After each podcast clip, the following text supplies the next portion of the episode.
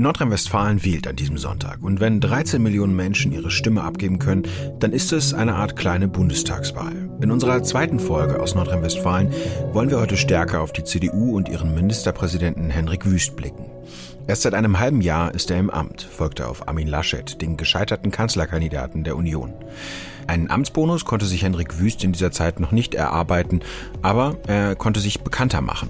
Womit die CDU im Wahlkampf wirbt, wieso sie es in Großstädten schwierig hat und wieso Volksparteien immer mehr auf den Haustürwahlkampf setzen, das klären wir heute im FAZ-Podcast für Deutschland. Außerdem, wieso Köln-Ehrenfeld die Hochburg der Grünen ist, wieso sie es sonst im Land nicht so leicht haben und warum sie am Sonntag die Königsmacher sein könnten für den künftigen Ministerpräsidenten.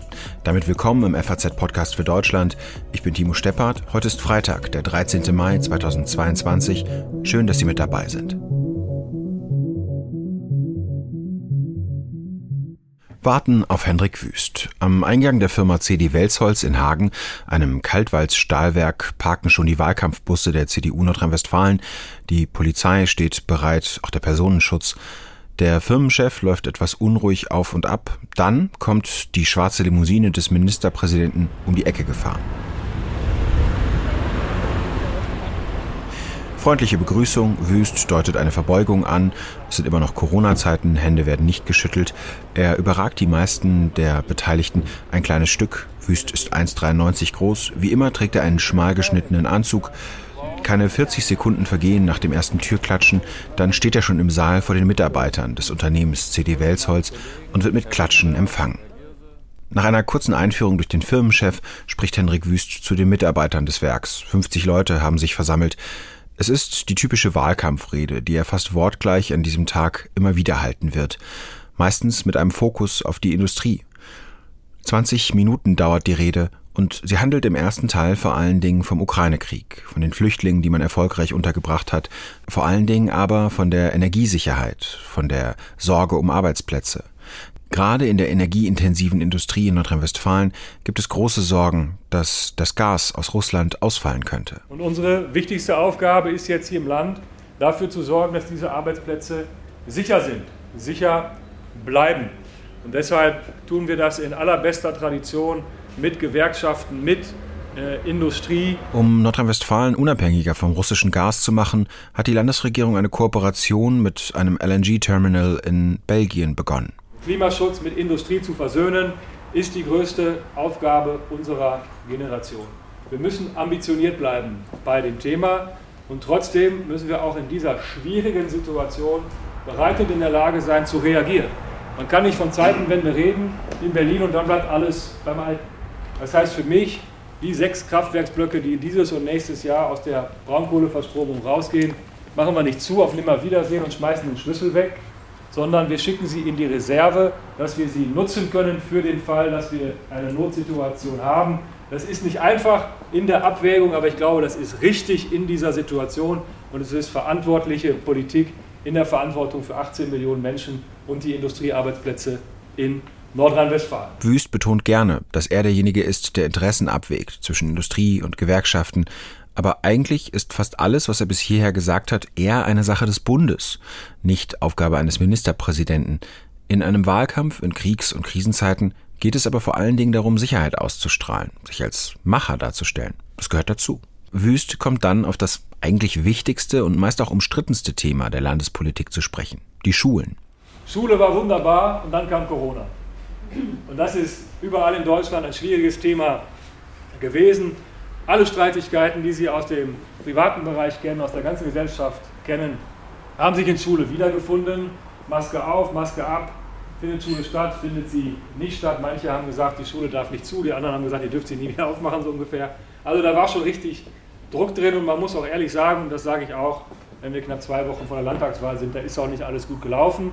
Auch die Kommunikation mit den Schulen hat zu viel Ärger äh, geführt. Vor allen Dingen haben wir aber lernen müssen, dass wir bei Digitalisierung in der Schule deutlich besser werden müssen. Wüst gesteht also durchaus ein, dass die Dinge nicht optimal gelaufen sind. Das Bildungsministerium, das die FDP in der schwarz-gelben Koalition führt, gilt als Belastung für die Bilanz der Landesregierung. Beim Rundgang durch das große Unternehmen entstehen dann noch Fotos mit den großen Industrieanlagen und mit den Chefs und Mitarbeitern. Und dann geht es auch schon zum nächsten Termin. Nach Remscheid auf dem Weg gibt Wüst noch ein Fernsehinterview. Der Zeitplan ist eng getaktet, kein Termin dauert länger als eine Stunde an diesem Tag. Es muss immer schnell weitergehen. Während Wüst das nächste Stahlwerk besichtigt, wir sind inzwischen in Remscheid, wartet draußen auf dem Vorplatz eine Frau auf ihn, die gerne mal den Ministerpräsidenten sehen möchte. Wie sie ihn findet? Ich möchte den Herrn Ministerpräsidenten mal persönlich sehen, weil im Fernsehen erscheint er mir immer sehr sympathisch, sachlich, geradlinig und das ist ja heutzutage eine Seltenheit bei allen Politikern, egal welche Partei. Ob Wüst also ihre Stimme bekommt? Der kriegt meine Stimme, obwohl ich Bundes nicht die CDU gewählt habe. Aber hier in Nordrhein-Westfalen bekommen die meine Stimme, wegen dem Herrn Wüst. Weiter zum nächsten Termin, Bergisch Gladbach. Großes Hallo. Hendrik Wüst trifft auf Wolfgang Bosbach, ein CDU-Urgestein aus dem Kölner Umland, der für den Wahlkampf eine kleine Pause vom Ruhestand macht. Und sein Innenminister Herbert Reul wartet. Er war zunächst kein Fan von Wüst, wollte lieber Bauministerin Ina Scharrenbach zur Nachfolgerin von Armin Laschet machen, aber aufgrund einer Besonderheit der Landesverfassung war das nicht möglich. Wer Regierungschef werden will, braucht in Nordrhein-Westfalen ein Landtagsmandat. Das hat Scharrenbach nicht, aber Wüst sehr wohl. Reul unterstützt ihn jetzt mit aller Kraft. Wieder hält Wüst eine Rede und geht besonders auf die Sicherheitspolitik ein. Wir haben einen Scherbenhaufen vorgefunden, der am besten zu beschreiben ist mit einem Ereignis 2015, der Kölner Silvesternacht. Daran können sich viele Menschen noch erinnern. Es war die Kapitulation des Staates vor der Kriminalität. Das darf sich nie mehr wiederholen. Und deswegen haben wir in der inneren Sicherheit sehr, sehr vieles geändert. Innere Sicherheit ist ein Leib- und Magenthema der CDU. Die Kompetenzwerte in Nordrhein-Westfalen sind hoch weil der Staat nicht mehr in der Lage war, auch nur rudimentär seine Bürgerinnen und Bürger zu schützen. Das war das Symbol dafür, dass die Menschen das Vertrauen in den Staat als solchen verloren haben. Einer der Gründe, warum die Regierung Kraft, Jäger, Remmel, Kutschaty abgewählt worden ist. Und dann haben wir einen Paradigmenwechsel vollzogen. Dafür steht Herbert Reul. Herbert Reul ist der vielleicht wichtigste Wahlkampfhelfer von Hendrik Wüst. Ein Polizist, der bei einem der Auftritte an diesem Tag dabei war, wollte mir zwar nicht ins Mikro sprechen, aber er erzählte, dass er auch CDU wählen will. Wegen Herbert Reul. Wo sich CDU und SPD in Nordrhein-Westfalen unterscheiden und was Hendrik Wüst politisch auszeichnet, darüber spreche ich jetzt mit Rainer Burger, politischer Korrespondent der FAZ in Düsseldorf. Hallo. Rainer, wir haben es gerade gehört, Henrik Wüst sagt, Rot-Grün habe einen Scherbenhaufen in der Sicherheitspolitik hinterlassen. Wie wichtig ist das Thema in diesem Wahlkampf und wieso versucht die CDU es so stark zu betonen? Innere Sicherheit ist ja eines von zwei landespolitischen Themen äh, neben der Bildungspolitik, die im Grunde immer ganz oben auf der Agenda stehen. Das sind die zwei Felder, wo äh, Landesregierungen tatsächlich ja auch äh, was bewegen können.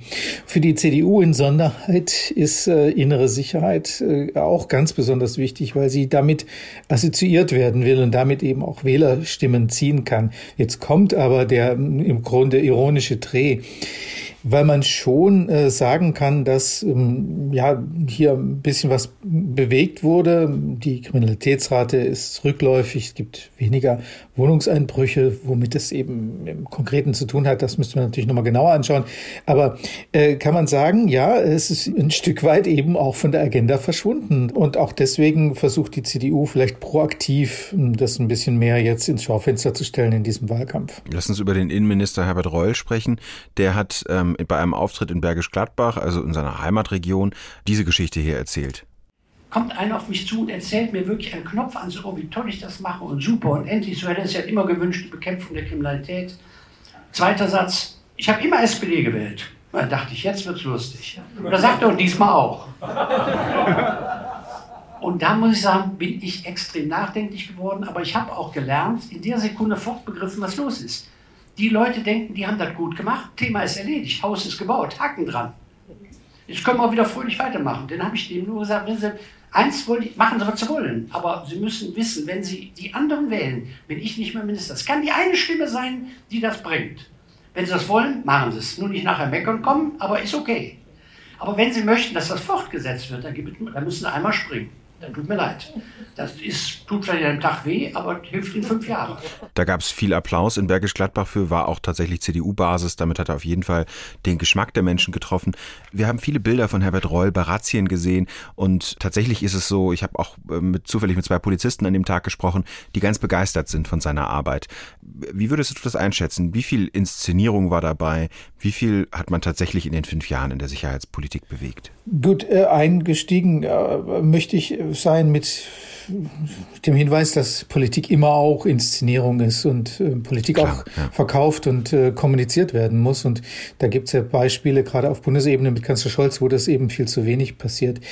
Ähm, Herbert Reul äh, genießt tatsächlich großes Ansehen. Er ist erstens der beliebteste, mit Abstand beliebteste Minister in äh, Nordrhein-Westfalen, auch über die Parteigrenzen hinweg. Und was durchaus sehr wichtig ist bei der Vielzahl von Polizisten, er hat sehr hohes Ansehen in der Polizei.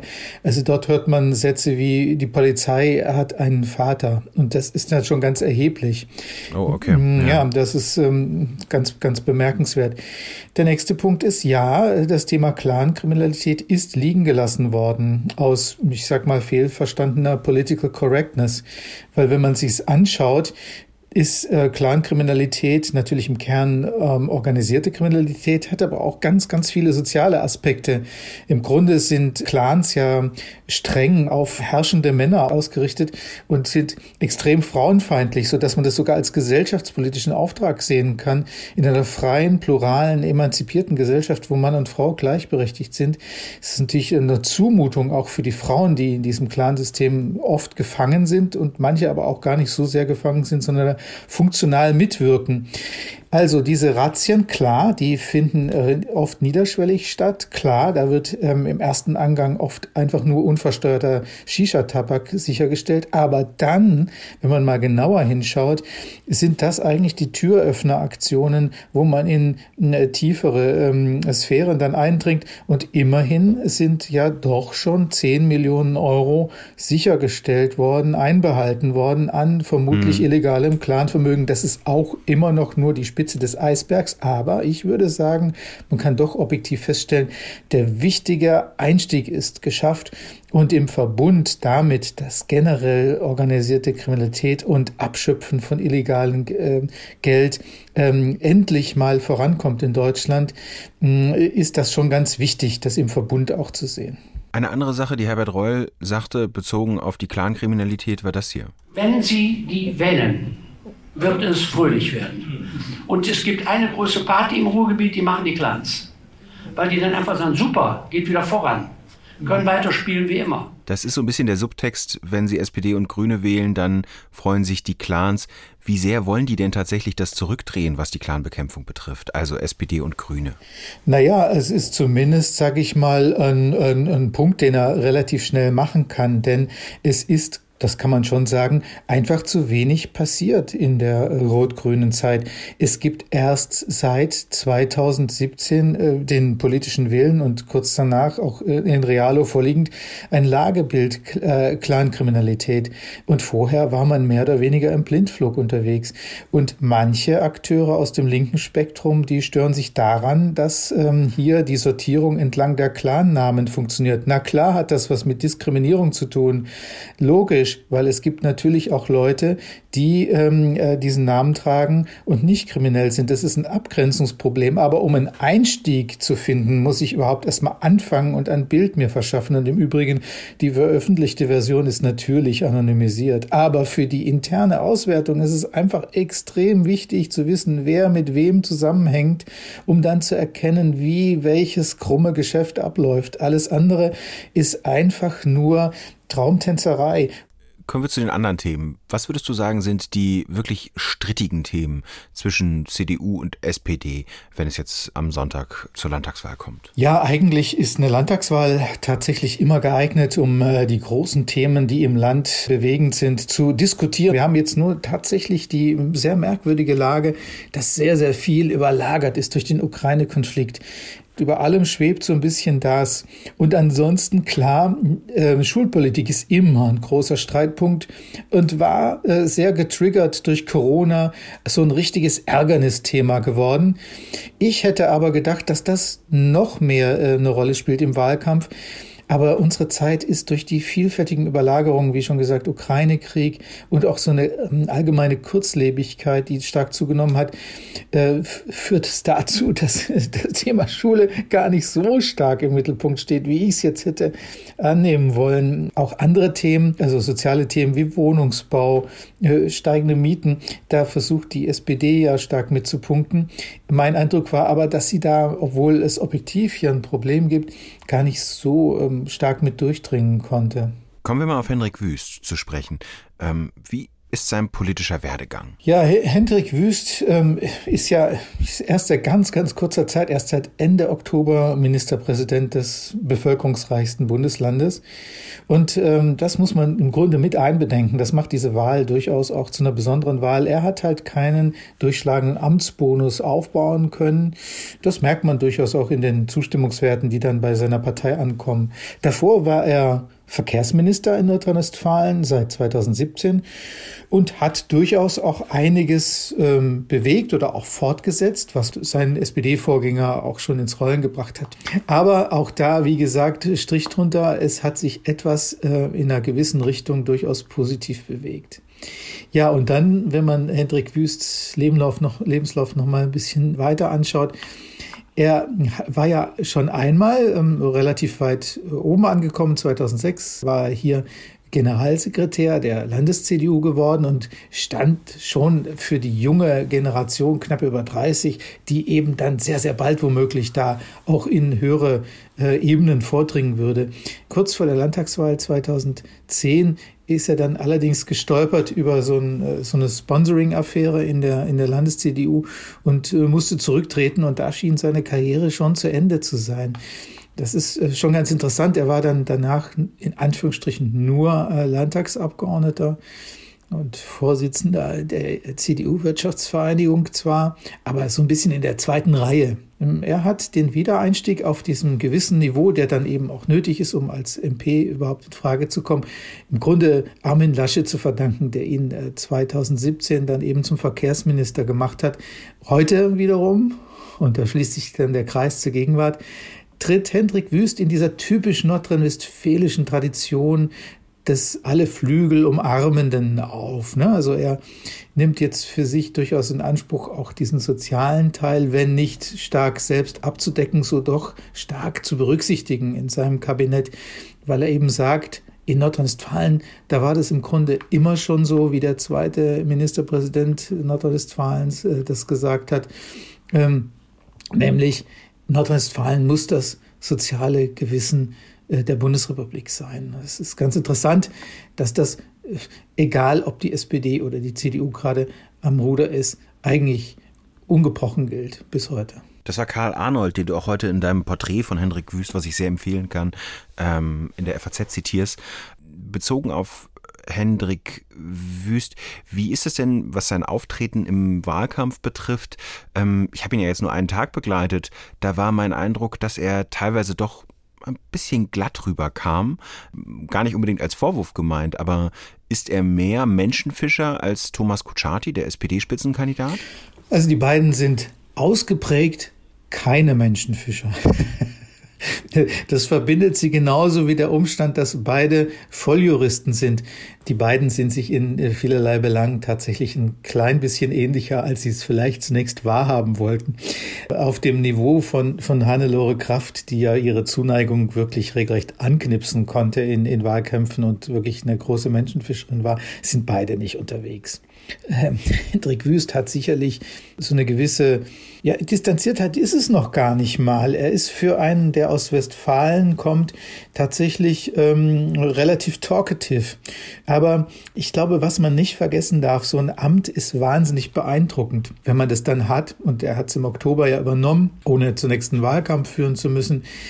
Die Lockerheit, die man dann vielleicht auch erst hm, ja gewinnen kann, wenn man so eine so eine Wahl mal bestanden hat, hm, die hat er eben noch nicht. Vielleicht erklärt das auch manches. Mhm. Vielen Dank. Ich will Sie heute mitnehmen nach Köln-Porz. Dort hat vor fünf Jahren mit nur 377 Stimmen Vorsprung der CDU-Kandidat Florian Braun gewonnen. Das war durchaus eine Überraschung. Sein Gegenkandidat von der SPD war bekannt und beliebt und Porz über Jahrzehnte in SPD-Hand. Braun wurde der jüngste Abgeordnete im nordrhein-westfälischen Landtag mit 27 damals. Jetzt will er wiedergewählt werden, ist inzwischen 32 Jahre alt. Köln-Porz ist zum Wechselwahlkreis geworden. Die Kandidaten von SPD und CDU haben gute Chancen, den Wahlkreis direkt zu gewinnen. Das Rennen ist relativ offen. Deshalb hängt sich der CDU-Politiker Florian Braun besonders rein.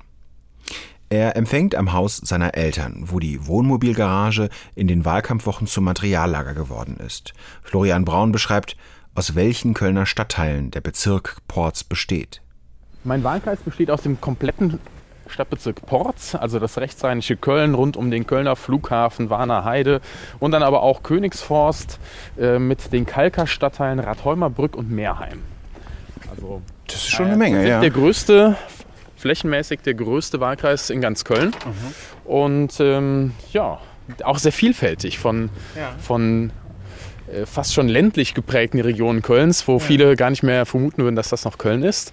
Äh, und dann aber auch sehr äh, städtischen ähm, ähm, Milieus, äh, gerade hier in Ports Mitte, äh, Finkenberg, Grammerkofen sind einfach dann auch sehr unterschiedliche Herausforderungen und Anforderungen. Und das mhm. macht allerdings für mich, finde ich jedenfalls, auch den Wahlkreis sehr spannend. Mhm. Braun spricht von sehr städtisch geprägten Teilen von Ports. Andere in Köln würden wohl eher von Brennpunkten sprechen. So wie Comedian Caroline Kebekus es vor über zehn Jahren sang.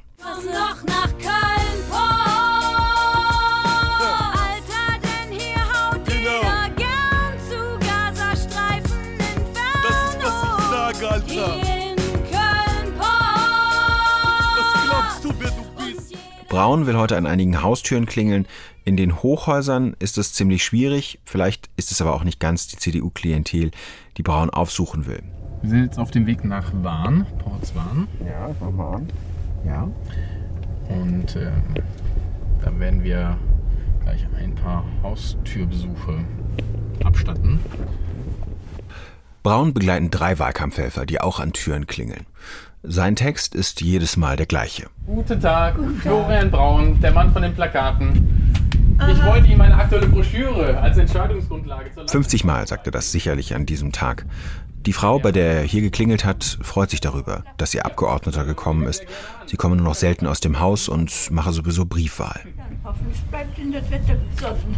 So macht das auf jeden Fall deutlich mehr Spaß. Schönen Tag Ihnen. Das muss man tatsächlich auch sagen. Das Wetter ist einfach in den letzten Wochen ja. unheimlich gut.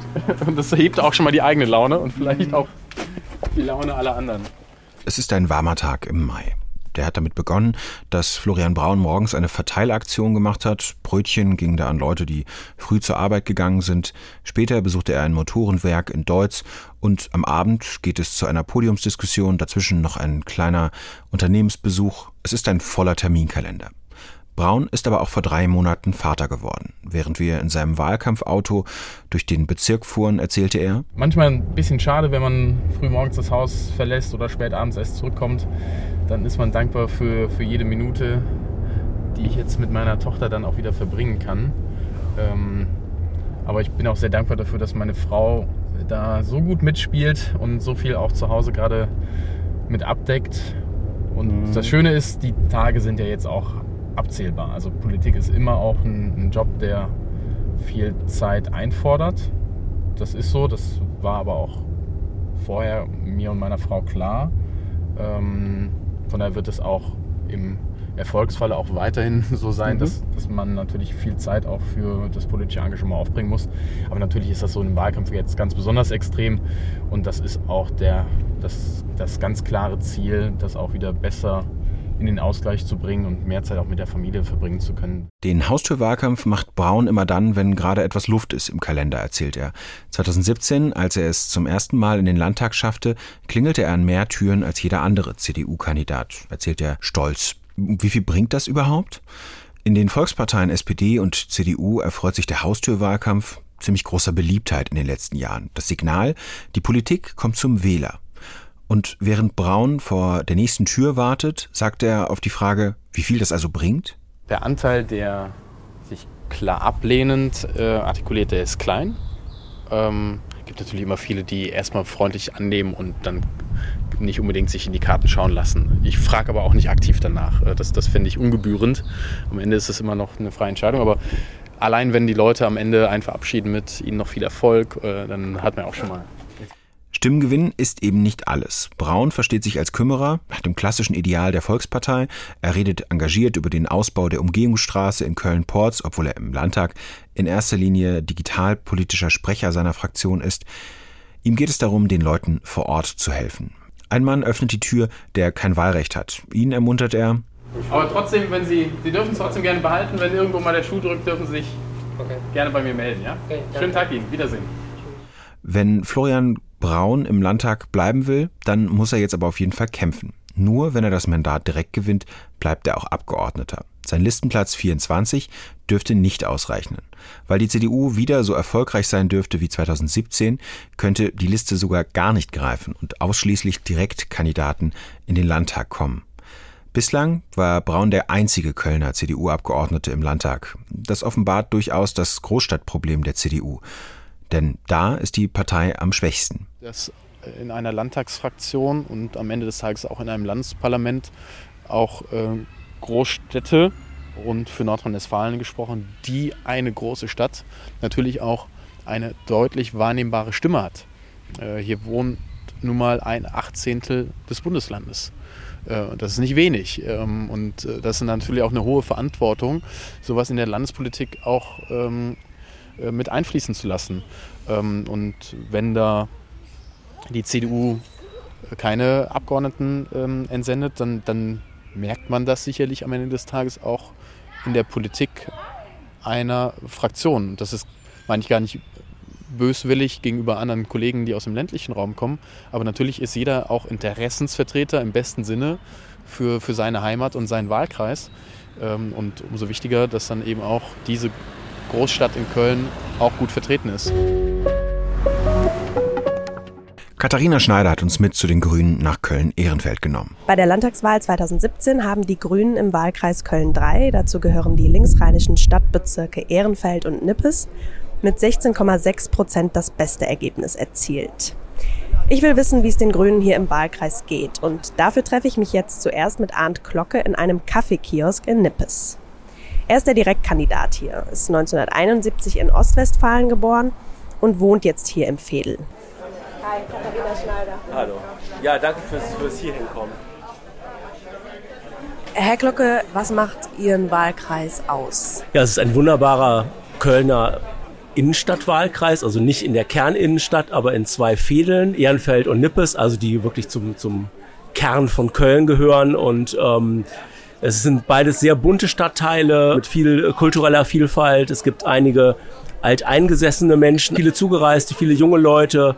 Es gibt unglaublich viel Kultur. Ehrenfeld hat die höchste Start-up-Dichte in ganz Nordrhein-Westfalen. Es gibt sehr viel Radverkehr. Was würden Sie sagen, wie ticken die Menschen hier? Äh, definitiv weltoffen, sehr kontaktfreudig, sehr äh, vielfältig in den Hintergründen und deswegen kann man hier einfach spannende Geschichten erleben. Also in einfachen Gesprächen auf dem Markt, im Café. Man kommt sehr schnell in Kontakt. Wer hier Lust hat, sich auszutauschen, neue Menschen kennenzulernen, der schafft das ziemlich schnell. Welche Themen bewegen denn die Menschen hier? Auf jeden Fall das Thema Wohnen, weil Köln ja generell und auch gerade diese beiden Stadtteile sind äh, wachsende Stadtteile, wo Menschen von außerhalb gerne hinziehen, gerade auch junge Familien. Bezahlbarer Wohnraum ist ein Riesenthema. Die Mieten sind hier massiv gestiegen in den letzten Jahren und Jahrzehnten. Es gibt Entwicklungsgebiete hier, äh, wie in Nippes mit dem Klutgelände, also es ist ein ehemaliges Industrieareal wo 1000 Wohneinheiten entstanden sind, wo jetzt viele Leute hingezogen sind. Da ist natürlich auch das Thema äh, gutes Wohnen, grünes Wohnen, also dass es ein gemischter Stadtteil ist, dass es äh, Angebote gibt für Kinder, auch Möglichkeiten für Gewerbe etc. Dann ist das Thema Mobilität ein Riesenthema. Es gibt sehr viele Leute hier, die aufs Auto verzichten. Carsharing ist hier ein großes Thema, das ist mittlerweile auch ganz gut ausgebaut. Erreichbarkeit mit Bus und Bahn, bezahlbare Tickets und natürlich soziale Themen, also äh, die Frage äh, Armut, gute Gesundheitsversorgung, dass ältere Menschen im Fädel bleiben können, da auch äh, genügend Ärztinnen und Ärzte haben oder eine gute Krankenversorgung. Kommen wir mal auf die anstehende Landtagswahl zu sprechen. Die Umfragewerte für die Grünen sind ja in die Höhe geschossen. Wie groß sind denn Ihre Hoffnungen auf eine Regierungsbeteiligung? Also die Hoffnung auf eine Regierungsbeteiligung ist sehr groß. Nach den aktuellen Umfragen ist es ja so, dass es keine Konstellation ohne Grüne geben könnte, es sei denn, dass sich CDU und SPD zusammentun. Und so wie sich CDU und SPD in den letzten Wochen und Monaten hier gestritten und zerlegt haben, äh, sehen wir das jedenfalls nicht so als realistische Perspektive an für Sonntag. Also wir haben da, ähm, sind da guter Hoffnung. Wir haben uns ja komplett neu aufgestellt in den letzten fünf Jahren. Also nach dieser Wahlniederlage haben wir ja viel aufgearbeitet, auch unsere Schulpolitik. Das war vor fünf Jahren äh, ein sehr kritisches Thema, wo wir auch viele Wählerinnen und Wähler auch verloren haben. Das haben wir revidiert auch anhand von Beschlüssen und wir sind jetzt einfach mit Blick auf wichtige Klimathemen, Mobilität etc. gute Hoffnung für Sonntag. Sie haben es gerade schon angesprochen. Die Grünen werden in den nächsten Wochen Königsmacher sein, wenn CDU und SPD nah beieinander liegen. Was ist denn besser für NRW? Schwarz-Grün oder Rot-Grün? Da habe ich ehrlich gesagt keine Präferenz. Sieben Jahre war ich Landtagsabgeordneter in einer rot-grünen Regierung. Wir hatten erst eine Minderheitsregierung, zwei Jahre. Und dann fünf Jahre die rot-grüne Mehrheit. Ich äh, habe äh, auch durchaus äh, gute Kontakte, Arbeitszusammenhänge in die CDU. Ich halte Schwarz-Grün äh, durchaus für eine Option, wenn das inhaltlich stimmen sollte. Das hängt jetzt ja von den Verhandlungen ab, was man da miteinander entscheidet. Wir haben hier in Köln jetzt in der zweiten Legislatur eine Mehrheit mit der CDU. Das war erst schwarz-grün, jetzt ist es grün-schwarz, weil wir stärkste Partei in Köln sind im Stadtrat. Also wir kämpfen für Starksgrün und das wollen wir in Regierungsverantwortung umsetzen. Wenn es für Rot-Grün reicht, ähm, gibt es sicherlich auch viele Gründe, Rot-Grün zu machen. Das sehen wir aber jetzt am Sonntag. Kommen wir zum Abschluss noch kurz zum Ukraine-Krieg. Die Grünen unterstützen ja die Waffenlieferungen an die Ukraine. Kürzlich hat Parteichef Omid Nuripur gesagt, wir werden immer Friedenspartei bleiben. Welche Erfahrungen haben Sie dazu im Wahlkampf gemacht? Kommen Wähler auf Sie zu, die enttäuscht sind von den Grünen? Es gibt auf jeden Fall Leute, die, die sagen, dass sie da enttäuscht sind. Ich bin mir in, in manchen Gesprächen nicht sicher, ob es wirklich äh, Grünwählerinnen und Wähler sind. Das ist auch legitim. Es gibt ja auch Menschen, die andere Parteien unterstützen, die auch uns sagen dürfen, dass sie da enttäuscht sind. Ich sag mal, von denen, die äh, uns Grüne äh, lange verbunden sind, haben wir solche Rückmeldungen nicht. Die verstehen oder unterstützen schon den Kurs der Bundesregierung und von Annalena Baerbock.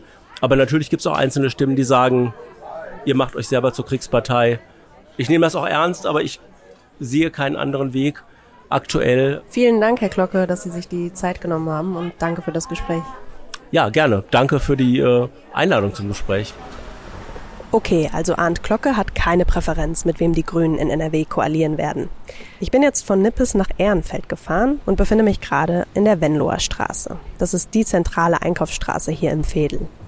Außerdem gibt's hier viele Cafés und Restaurants, also ziemlich belebt. Und, wie Herr Glocke schon gesagt hat, viel Radverkehr. Warum ist es hier eigentlich so grün? Und ist das auch wirklich immer noch so? Also ich glaube, die Leute, die in Ehrenfeld und Nippes wohnen, die nehmen tatsächlich auch wahr, dass die Grünen, die hier in der Kommunalpolitik direkt vor Ort sind, sehr viel verändern und dass das Vertrauen, was man dann äh, auf der Stadtebene gewinnt, äh, dass sich das da tatsächlich auch auf Landesebene auswirkt. Weil Ehrenfeld nachhaltig ist. Also hier gibt es ja auch ziemlich viele vegane Läden. Vegan, vegetarisch. Ja, hier ist es halt sehr alternativ. Ne? So. Also versucht man schon auch auf die Umwelt zu achten, denke ich mal. Ziemlich junges Fädel. Also ich habe schon Briefwahl gemacht, ja. Sie mir verraten, in welche Richtung es geht? Äh, grün, ja. Auf jeden Fall grün, ja. Definitiv. Ich kann Ihnen sagen, ich tue der Wüst. Nee, wie heißt der Wüst, ne? Ich vermute, es wird irgendwie entweder grün oder Volt, aber da schwanke ich noch. Äh, ganz klar links. Also ich glaube, es gibt auch viele gute, starke Randparteien. Ja, es bleibt also spannend, ob der Wahlkreis Köln 3 bei dieser Landtagswahl wieder der Grünen stärkste sein wird. Ich bin verbunden mit Karl Rudolf Korte, Professor für Politikwissenschaft an der Universität Duisburg-Essen. Herr Korte, meine Kollegin Katharina Schneider hat uns heute in der Sendung ein paar Eindrücke aus Köln-Ehrenfeld geschildert. Das ist einer der wenigen Wahlkreise, wo die Grünen am Sonntag das Direktmandat holen könnten. Neben Köln ist es nur Münster, wo es eine Chance darauf gibt.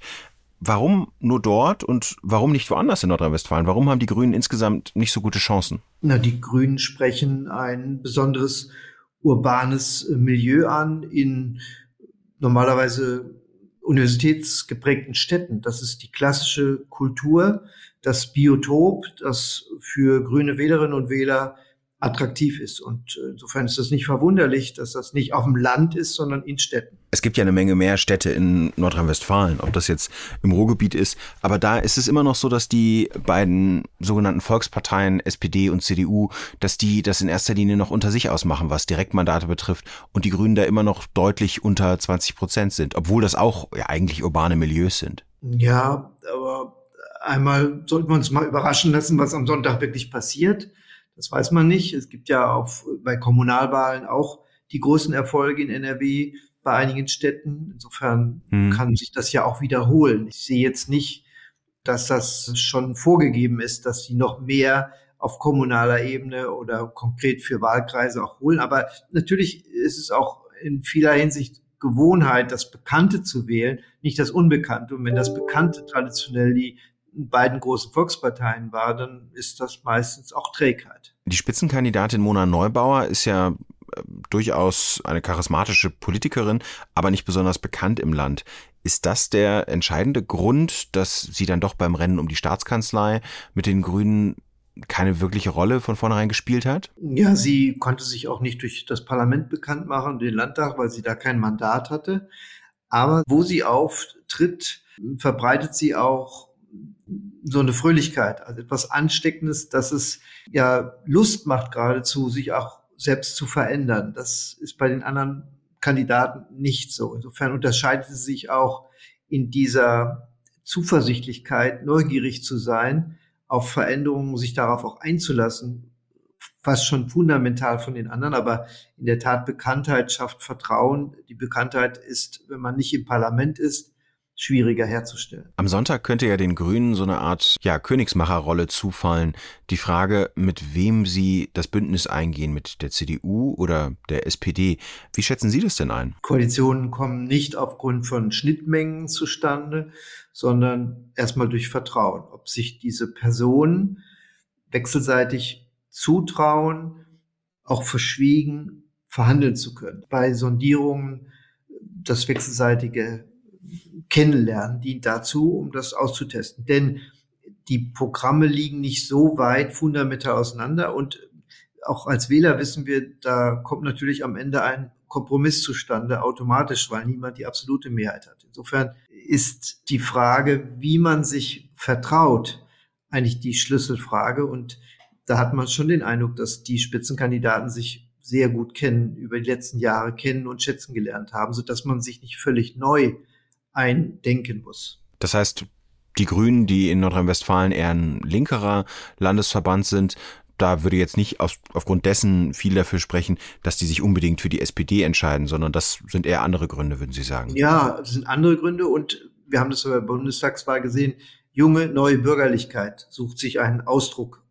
Bei der Bundestagswahl war es bei Gelb mhm. und bei Grün. Das ist moderne Autonomie, das ist äh, ja gemeinwohlorientierter Kaufmannsgeist, so etwas. Und solche Phänomene lassen sich nicht nur einfach links und rechts verorten, ich sehe da eine hohe Flexibilität und auf keinesfalls ein Lagerfestlegung. Das heißt, es kann aber auch sein, im Moment sind die Umfragen ja so, dass die SPD leicht hinter der CDU liegt. Es kann also womöglich sein, dass die CDU die Nase vorn hat, aber am Ende dann doch ähm, die SPD, die nur etwas hinter ihr ist, mit den Grünen koaliert, oder? Ja, das ist formal ja auch möglich und hm. man versucht es auch legitim darzustellen. Jetzt im Vorfeld hat ja die SPD schon klar gemacht, dass sie aus der zweiten Position auch sowas verhandelt. Und das gibt es natürlich in allen Parlamenten. Das ist auch möglich. Insofern wird nicht der Tagessieger am Sonntag automatisch Ministerpräsident, sondern der Sondierungsweltmeister, also der, der in den nächsten Tagen Mehrheiten hinbekommt. Ich sagte gerade schon, in den Umfragen liegt die CDU ganz leicht vorn. Wir haben in Schleswig-Holstein ja gesehen, dass sich am Ende nochmal so ein richtiger Sprung in den Umfragen ergeben hat. Also, dass sich, dass die Umfragen gar nicht unbedingt falsch gelegen haben müssen, aber dass da eben nochmal eine Schlussmobilisierung war. Wie schätzen Sie das ein? Gerade vor dem Hintergrund, dass es eben keinen klassischen Amtsbonus für Henrik Wüst gibt, der erst seit einem halben Jahr im Amt ist. Könnte sich da nochmal so eine Abschlussdynamik ergeben jetzt am Wochenende?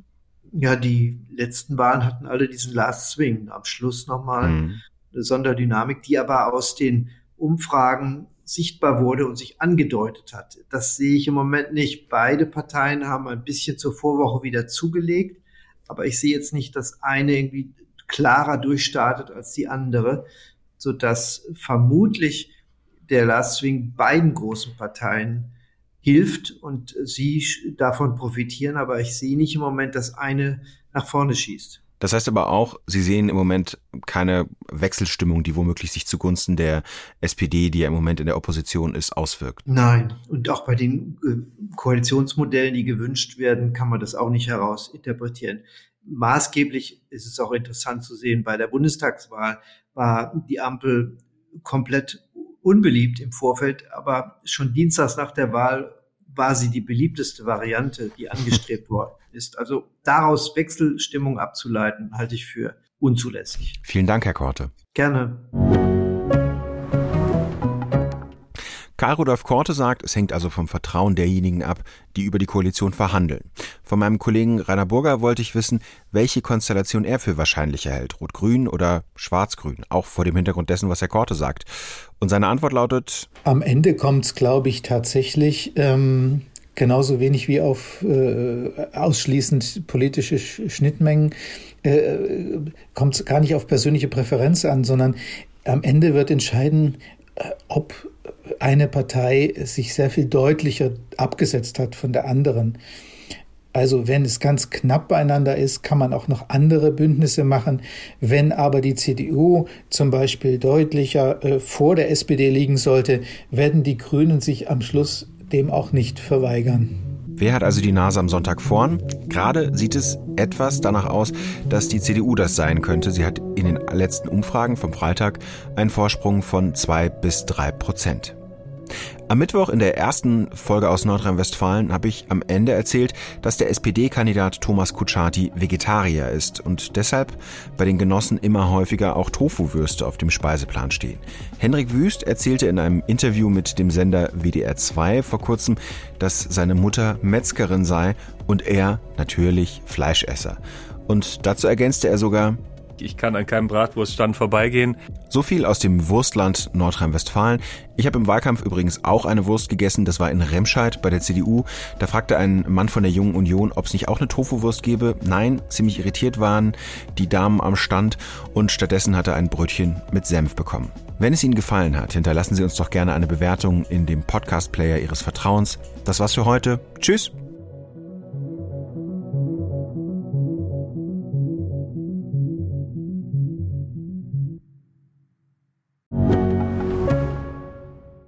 Ich bin Dr. Falk Stierkart und leite ein medizinisches Versorgungszentrum in Erlangen. Der Job als niedergelassener Arzt ist nicht unattraktiv, aber er scheitert oft schon an der Wurzel. Wenn unser Studiensystem nicht darauf ausgelegt ist, genug Ärzte in guter Qualität auszubilden, wie soll die medizinische Versorgung in Mittelfranken dann gedeckt sein?